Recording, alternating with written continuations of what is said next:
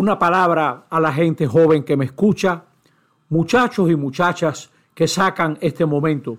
¿Cuánto se los agradezco?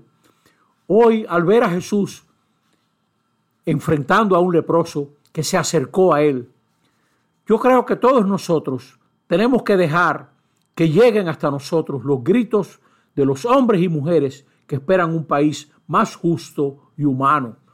Hay gente excluida, hay mucha gente excluida en este país que no participa del increíble progreso que ha tenido esta nación, único en el Caribe probablemente y notable en América Latina, pero están excluidos.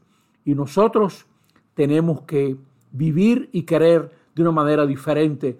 Viene el día de la amistad y del amor, que pongamos amistad y amor hacia esas personas para ver qué vuelta le damos a la sociedad en la que estamos, para crear condiciones de que tanta gente excluida pueda participar. Que así sea. Amén.